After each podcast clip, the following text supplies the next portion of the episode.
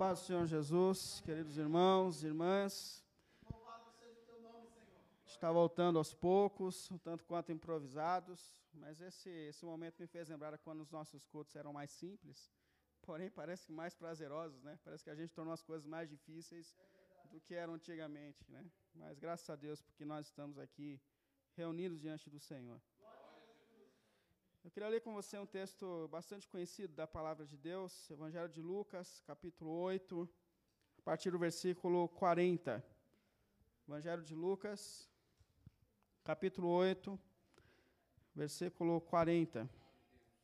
Uma das histórias mais conhecidas da palavra de Deus. Lucas 8, a partir do versículo 40. Encontraram?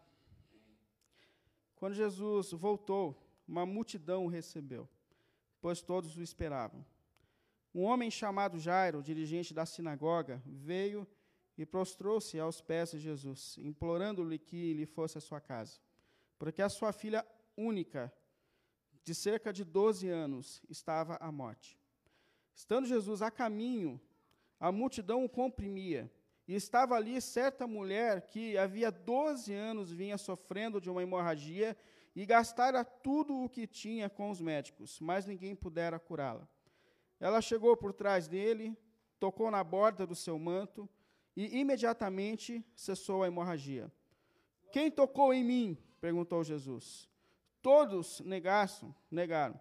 Pedro disse: Mestre, a multidão se aglomera e te comprime. Mas Jesus disse: Alguém tocou em mim. Eu sei que de mim saiu o poder. Então a mulher, vendo que não conseguiria passar despercebida, veio tremendo e prostrou-se aos seus pés. Na presença de todo o povo, contou, porque tinha tocado nele como fora instantaneamente curada. Então ele lhe disse: Filha, a sua fé o curou. Vá em paz. Enquanto Jesus ainda estava falando, chegou alguém da casa de Jairo, o dirigente da sinagoga, e disse: Sua filha morreu. Não incomode mais o mestre. Ouvindo isso, Jesus disse a Jairo: Não tenha medo, tão somente creia, e ela será curada. Quando chegou à casa de Jairo, não deixou ninguém entrar com ele, exceto Pedro, João, Tiago e o pai e a mãe da criança. Enquanto isso, o povo estava se lamentando e chorando por ela. Não chorem, disse Jesus. Ela não está morta, mas dorme. Todos começaram a rir dele, pois sabiam que ela estava morta. Mas ele a tomou pela mão e disse: Menina, levante-se. O espírito dela voltou, e ela se levantou imediatamente. Então Jesus lhes ordenou que lhe dessem algo para comer. Os pais dela ficaram maravilhados, mas ele lhes ordenou que não contassem a ninguém o que tinha acontecido. Amém? Diante da palavra de Deus, eu queria te chamar mais um momento de oração, de intercessão. Santo Deus e Pai, mais uma vez nós estamos aqui, Senhor, reunidos diante de Ti, reunidos diante da Tua palavra, do Seu Evangelho, buscando do Senhor orientação, direção para a nossa caminhada, para a nossa jornada, Senhor.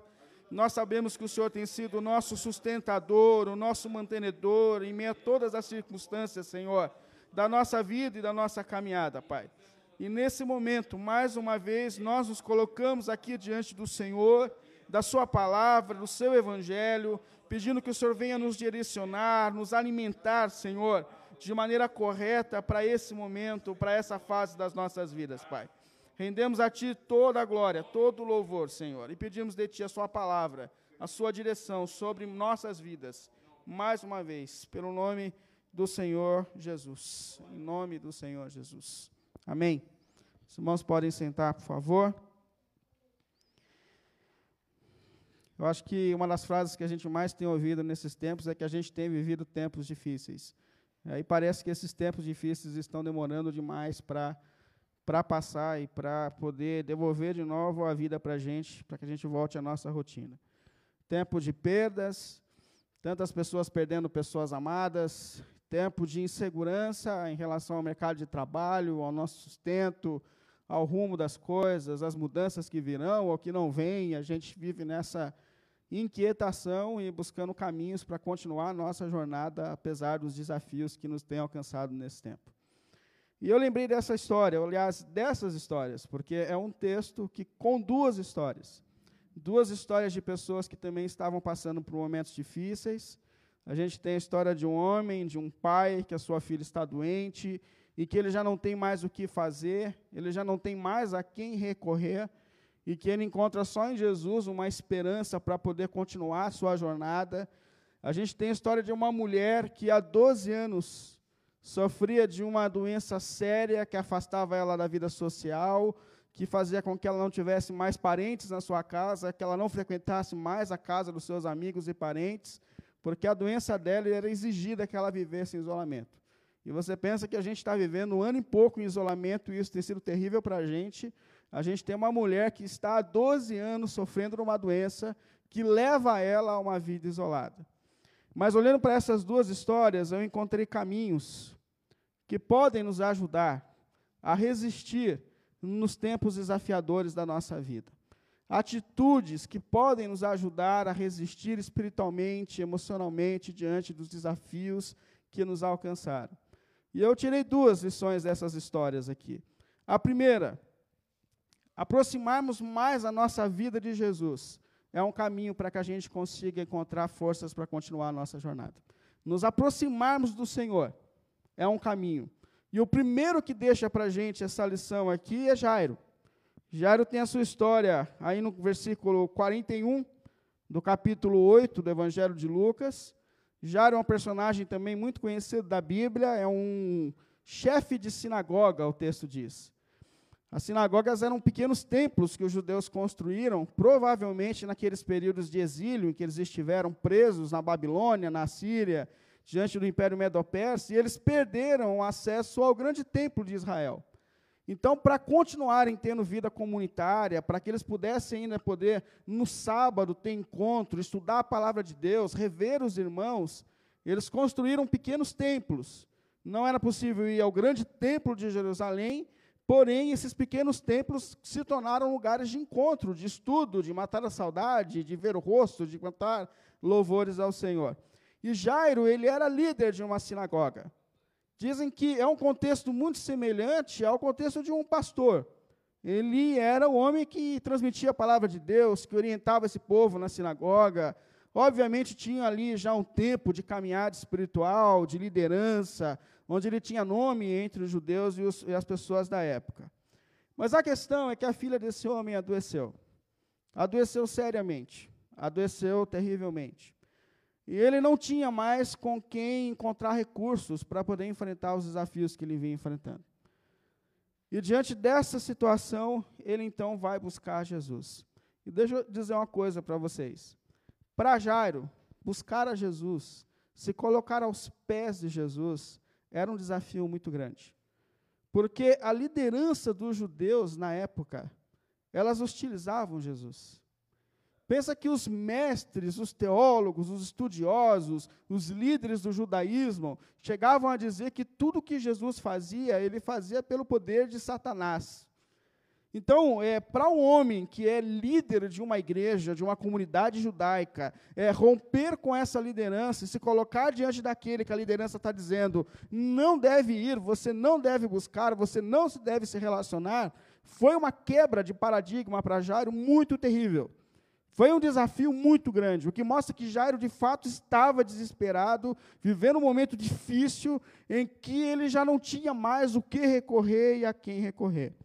Mas, ao mesmo tempo, essa atitude de Jairo me faz pensar que as circunstâncias que nos alcançam podem trazer mudanças importantes e significativas para a nossa vida. Aliás, os desafios que nos alcançam podem causar mudanças importantes na nossa vida. É importante a gente perceber isso. A gente não sabe muito bem porque o Senhor permitiu a gente passar por esse momento tão terrível que a gente está vivendo, de afastamento pessoal, é, é, pessoal, social, nesse momento tão terrível de igreja fechada, esse momento tão terrível de, de pessoas morrendo. A gente sabe que Jesus ele avisou que viriam tempos como esses, avisando, alertando a gente de que o fim dos tempos está chegando. Jesus falou disso como um dos sinais de que esse mundo caminha para o fim. E a gente tem vivido um período marcante na história, talvez a maior crise para todos nós dessa geração que nós já vivemos. E nós não sabemos por que o Senhor permitiu isso. Mas é verdade que esses momentos de crise que nós vivemos pode trazer mudanças importantes e significativas para a nossa caminhada espiritual. Pode. Porque diante dessa crise, a gente tem dois caminhos, pelo menos. É ignorar o que está acontecendo, é fechar os olhos para a situação, é fazer como muita gente tem feito, é festas, é bailes, funk, se reunido como se nada tivesse acontecendo, ignorando o sofrimento das pessoas. Eu tenho para mim que esse é o momento da gente se sensibilizar com o cenário, da gente olhar para o que tem acontecido com sensibilidade e, e com coração. Eu tenho muito cuidado, por exemplo, nesse tempo que a gente está vivendo, com as minhas redes sociais. Porque eu acredito que esse não é o momento da gente colocar muita coisa feliz. Sabe? Esses dias eu estava eh, olhando no Facebook Pouco tempo que eu olho que a rede social me irrita um tanto quanto, então eu tento vencer isso, porque eu sei que faz parte da, da nossa realidade. O Instagram, para mim, sem chance. Eu não gosto, porque o Instagram é de imagem, né? Mas o Facebook ainda você acha um vídeo, alguma coisa às vezes legal. E, e eu estava olhando e eu vi alguém colocando assim a foto de alguém saindo do hospital. É, graças a Deus venceu a Covid, mas colocou em cima: Deus é fiel. Deus é fiel. E eu fico olhando, pensando assim: e os que não voltaram, Deus não foi fiel com eles? Será que essa é a melhor frase para o momento, para se dizer? E aqueles que não, que não, que não conseguiram voltar, que não, eles são menos amados e menos importantes para Deus do que esses que voltaram? Percebe como a gente tem que ter sensibilidade nesse momento, porque muita gente amada por Deus não venceu a doença, e não venceu muitas doenças, e perdeu o seu emprego, e passa por momentos difíceis. E é um momento que a gente precisa, com muito cuidado, se sensibilizar com esse momento que a gente está vivendo. Agora, existe uma atitude que não é ignorar as lutas do mundo, mas é se reposicionar diante dos momentos de luta que nós vivemos, que é o que fez Jaro. Jaro ele rompe com toda aquela, aquela tradição religiosa, Jaro repensa, Jaro quebra paradigmas, e Jaro se coloca aos pés de Jesus, buscando de Jesus consolo, forças para poder continuar a sua jornada. E ele deixa muito claro para todos nós é aos pés de Jesus que nós encontramos forças para continuar a nossa jornada. É aos pés de Jesus que a gente encontra forças para perseguir diante dos desafios e mudanças da vida. Esse momento de afastamento não precisa ser um momento em que nós vamos nos afastar do Senhor, porque o Senhor continua no mesmo lugar, o Senhor continua acessível. E talvez essas mudanças no cenário social sejam mudanças que precisam acontecer na nossa vida espiritual, na nossa caminhada espiritual. Como eu disse, eu não sei porque o Senhor permitiu esse momento, mas aconteceu. Talvez para esse mundo seja um alerta de que o mundo está caminhando para o fim, mas para nós, como igreja, é o tempo da gente repensar o tipo de espiritualidade que a gente vinha vivendo. Se você olhar o começo do texto, ele fala de uma multidão. E ele fala que quando Jesus chega, essas pessoas correm de novo para Jesus. É uma multidão que quer Jesus, mas que não quer olhar para o lado, que não quer ver o sofrimento do mundo, que ignora as circunstâncias, que, que faz da fé uma festa contínua, sem sensibilidade. Porém, nós podemos olhar para esses momentos de crise e perceber que Deus está chamando a gente para reposicionamentos espirituais, para nós nos aproximarmos de Jesus, para nós encontrarmos em Jesus forças para encontrar, para poder passar por esses desafios que a gente tem enfrentado. E o segundo exemplo aqui, que fica muito claro, que também é um dos mais conhecidos da Bíblia, é o exemplo dessa mulher. Uma mulher que vinha sofrendo há 12 anos de uma doença terrível, é, de um fluxo de sangue. É, a gente sabe que, dentro do contexto da lei do Antigo Testamento, era proibido que uma mulher, no tempo íntimo dela, de menstruação, que ela tivesse vida social, ela tinha que ficar isolada dentro de casa. Agora, você imagina que uma mulher vinha sofrendo disso há 12 anos. Há 12 anos. E que detalhe, ela gastou tudo que ela tinha com a medicina da época e ninguém pôde ajudá-la na situação que ela vinha vivendo. Eu fiquei até pensando nessa situação onde ela gastou tudo que tinha. E pensei em quantas pessoas nesse momento que a gente tem vivido gastou tudo que tinha.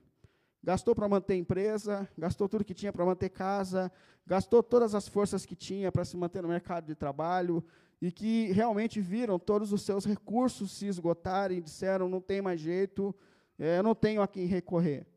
Eu tenho andado pelas ruas, eu não sei se os irmãos têm percebido isso, mas eu estou assustado com a quantidade de placas escrito aluga-se na porta de comércio. Vocês perceberam isso? Eu tenho andado, eu voltava hoje da Vila Formosa e eu ficava olhando salões grandes, lugares clássicos, que fecharam as suas portas. Não resistiram e não resistirão a esses tempos de crise que a gente está vivendo. Pessoas que gastaram tudo o que podiam para poder enfrentar esse momento, mas que realmente fecharam suas portas. Mas uma coisa que eu gosto muito nessa mulher é que, apesar da crise que ela vinha vivendo, ela continuava tendo fé em Deus. Isso é bem importante. Apesar de tudo que vinha acontecendo de ruim no seu contexto, ela continua dizendo: se eu tocar em Jesus, se eu simplesmente tocar em Jesus, eu sei que a minha vida pode mudar.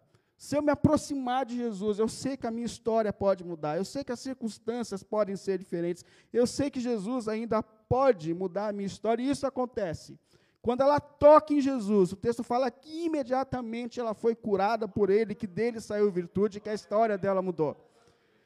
E eu acho incrível a atitude de Jesus dentro desse milagre, porque se você olhar na casa de Jairo, quando ele cura a filha de Jairo, ele fala: Olha, não conte para ninguém.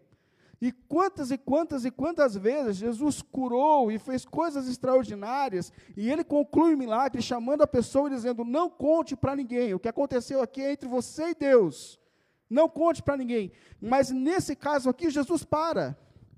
Era uma atitude muito estranha para todo mundo que está ao redor. Ele para diante do milagre e ele fala: Quem me tocou? Ele quer tornar público. Jesus é Deus, Jesus sabe de todas as coisas. Jesus sabe quem ele tocou, Jesus conhecia a história daquela mulher. Mas ele faz questão de chamar ela para o centro e dizer quem me tocou. E ela percebe que não tem como escapar. E ela fala: Fui eu, Senhor. E ela conta toda a sua história. E ela fala de todo o sofrimento que ela já vinha sofrendo há 12 anos. E Jesus olha para aquela mulher e fala: Filha, Percebe que você não encontra Jesus chamando alguém de filha dentro do contexto do bíblico. Mas ele falou, filha, é o que ele estava dizendo. Até aqui você era isolada socialmente, até aqui você era desprezada pelas pessoas, até aqui você não podia se misturar, você estava trancada dentro de casa, mas eu hoje estou mudando a tua história. Você está incluída na sociedade, eu estou te devolvendo a vida, eu estou te devolvendo a saúde, eu estou mudando a tua história. E a gente tem aqui dois exemplos claros de um caminho para a gente enfrentar essas crises e dificuldades que a gente tem vivido é nós nos aproximarmos do Senhor. O Senhor nos dá forças, o Senhor nos dá virtude, o Senhor muda contexto, o Senhor muda a história e coloca-nos em pé para que a gente continue a nossa jornada e a nossa caminhada espiritual. Isso é muito importante. Segundo, eu coloquei só dois exemplos. É continuar acreditando que o Senhor está sobre a história. Em momentos de crise como esse que nós estamos vivendo, é muito difícil a gente continuar confiando em Deus. É fácil a gente falar, é fácil a gente falar para outra pessoa: escuta, você perdeu seu emprego, você está doente, mas fique tranquilo, Deus está no controle. Já percebeu que falar isso é fácil? Até que esse negócio bate na tua porta e você fala, agora é comigo, eu preciso eu confiar que Deus vai me dar outro emprego, eu preciso confiar que Deus pode curar a pessoa que eu amo. É difícil eu acreditar que isso vai acontecer na minha vida. Mas um dos caminhos para a gente conseguir enfrentar os períodos desafiadores da nossa vida é continuar acreditando que o Senhor continua sendo o Senhor da história. O Senhor continua sendo o Senhor das nossas vidas. E eu queria aqui lembrar, nesse contexto de Jairo, como Jairo foi desafiado a acreditar que o Senhor continuava sendo o Senhor. Porque enquanto Jesus conversava com essa mulher, curava essa mulher, libertava essa mulher, a gente não pode esquecer que Jairo tinha procurado Jesus no momento de desespero da vida dele e no momento de urgência imediata de Jesus. Então ele procura Jesus dizendo: O senhor precisa ir agora, correndo para minha casa, porque a minha filha não é que ela está ruim, ela está morrendo. E se o Senhor não chegar a tempo, ela vai morrer. E no caminho que Jesus está indo para a casa de Jairo, aparece essa mulher. Jesus para para atender essa mulher. Jesus começa com uma conversa que ninguém entende, quem me tocou. E Jairo está ali de braços cruzados, tentando fazer com que Jesus corra para prestar socorro à sua família, à sua questão. E a questão é que, enquanto Jesus parou para atender essa mulher, chegou a notícia. Quando Jesus está despedindo a mulher, vem a notícia da casa de Jairo, no versículo 49. Não incomodes mais o mestre, a sua filha morreu. Ou seja, ele não vai chegar na tua casa a tempo. Não há mais o que fazer. Dizem alguns estudiosos que esses, essas pessoas que trazem essa notícia, elas eram incrédulas. Né, e são como vozes dizendo assim: Nós dissemos para você não procurar Jesus. Nós dissemos, os nossos mestres estão dizendo que ele não é de Deus. Nós dissemos para você que ele não é uma pessoa de confiança. Está aí, a sua filha morreu, e detalhe, você não estava do lado da tua filha quando ela morreu. Olha a besteira que você fez em colocar a sua vida nas mãos de Jesus. E a gente sabe que essa mulher, ela não é, talvez Jário, não seja a primeira pessoa a entender que Deus esperou muito tempo para responder uma oração ao nosso clamor. Eu lembro das irmãs de Lázaro, vocês lembram? A primeira coisa que a irmã, que as irmãs de Lázaro disseram, as duas, foi: se o Senhor tivesse aqui, se o Senhor tivesse ouvindo o nosso clamor na hora certa, no momento certo, do jeito certo, nós não estaríamos passando por esse momento de dor. E agora, sejamos sinceros, qual de nós nunca achou que Deus demorou um pouco para responder a nossa oração? É, quem, quem nunca achou que Deus podia ter agido diferente, no tempo diferente, de forma diferente, diante de algumas circunstâncias e momentos da nossa vida? É, quem nunca carregou consigo essa sensação que talvez Jairo tenha aqui nesse momento? Mas eu, eu tiro uma lição muito importante desse tempo de Jesus e desse tempo de Deus. Deus tem o tempo dele de agir diante das circunstâncias da vida. Deus tem o tempo dele, gente. A gente não entende o tempo de Deus, a gente não entende a maneira de Deus. E um dos grandes desafios que nós temos com a igreja, como igreja de Jesus, é dizer: nós continuaremos confiando no Senhor, nós continuaremos glorificando o Senhor, nós continuaremos dizendo que o Senhor está sentado acima do trono, acima de todas as coisas, mesmo quando Ele não faça como nós esperamos e quando nós esperamos. Mas Ele vai continuar sendo o Senhor e nós continuaremos o adorando como aquele que sabe todas as coisas e pode todas as coisas. Porque Deus tem o seu tempo e Deus tem a sua maneira de fazer as coisas. E é nesse momento que Jairo ele é extremamente desafiado na sua fé. Porque enquanto vem a notícia das pessoas dizendo: Olha, a tua filha morreu, acabou. Jesus olha para Jairo nos olhos e diz assim: Escuta, não tenha medo. Versículo 50. Não tenha medo, apenas confie em Deus. Não tenha medo, apenas confie em Deus. Eu não sei se você já parou para pensar e prestar atenção quantas vezes Deus disse: não tenha medo para o seu povo. Eu não sei se vocês perceberam que desde o começo da, da história, Deus está dizendo para o seu povo: não tenha medo diante das circunstâncias, não temos desafios, não tema aquilo que está por vir. Desde o primeiro homem que Deus chamou para começar o povo dele, que foi Abraão, Gênesis 15, 1, Deus falou para Abraão: depois dessas coisas, falou o Senhor a Abraão numa visão: não tenha medo, Abraão, não tenha medo. Eu estarei com você, eu sou o seu escudo, grande será a sua recompensa, não tenha medo. Quando Deus chama Josué para o ministério, ele fala as mesmas coisas. Ele fala assim: Não fui eu que lhe ordenei, seja forte, Josué, seja corajoso, não se apavore, não desanime, pois o Senhor, o seu Deus, estará com você por onde quer que você andar. Não se apavore, não tenha medo diante das circunstâncias. O apóstolo Paulo, em Romanos, capítulo 8, versículo 15, ele diz assim: ó, Pois vocês não receberam um espírito que os escravize, no, que escravize novamente para que vocês temam. Ou seja, Deus não colocou em vocês um espírito de medo, de temor diante das circunstâncias, muito pelo contrário, vocês são filhos de Deus. Não temam, o Senhor continua no controle da história, continua no controle de todas as coisas. O próprio Senhor Jesus disse é, não tenham medo dos que matam o corpo, pois não podem matar a alma. Não tenha medo, não tenha medo. E eu lendo esse, esse, essa semana o livro de Isaías, eu acho que é um dos momentos em que mais incisivos em que Deus fala para o teu povo: não tenha medo, não tenha medo. Isaías 41, 10, ele diz assim: ó, por isso não tema, não tenha medo, pois eu estou com você. Não tenha medo, pois eu sou o seu Deus. Eu o fortalecerei e eu o ajudarei. Eu segurarei com a minha mão direita e te sustentarei em todas as circunstâncias.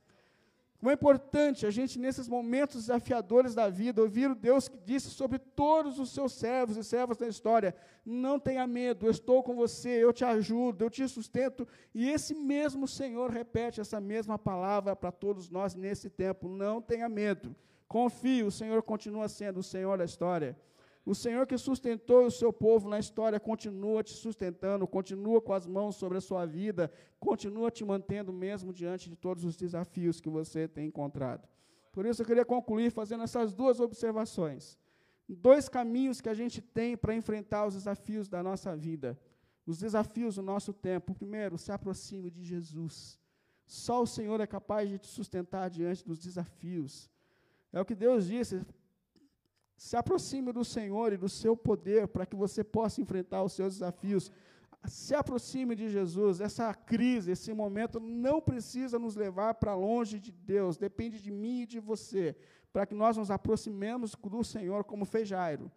E usamos esse momento para terminar essa fase mais fortes e mais próximos do Senhor. Mais próximos do Senhor.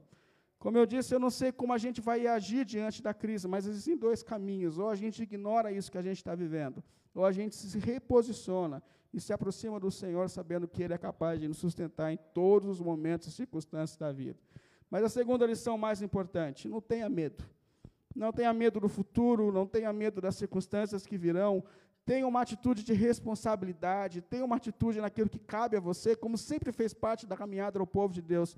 Mas como Deus disse a seus servos na história, não tenha medo, não tenha medo, porque o Senhor é quem nos sustenta, o Senhor nos dará forças para que a gente continue a nossa caminhada com a nossa confiança nas mãos graciosas dele sobre a nossa vida. Amém? Que a graça de Deus, que essa voz de Deus também venha para o nosso coração nesse tempo. Não tenha medo. Eu te sustento e eu te ajudo em todas as circunstâncias.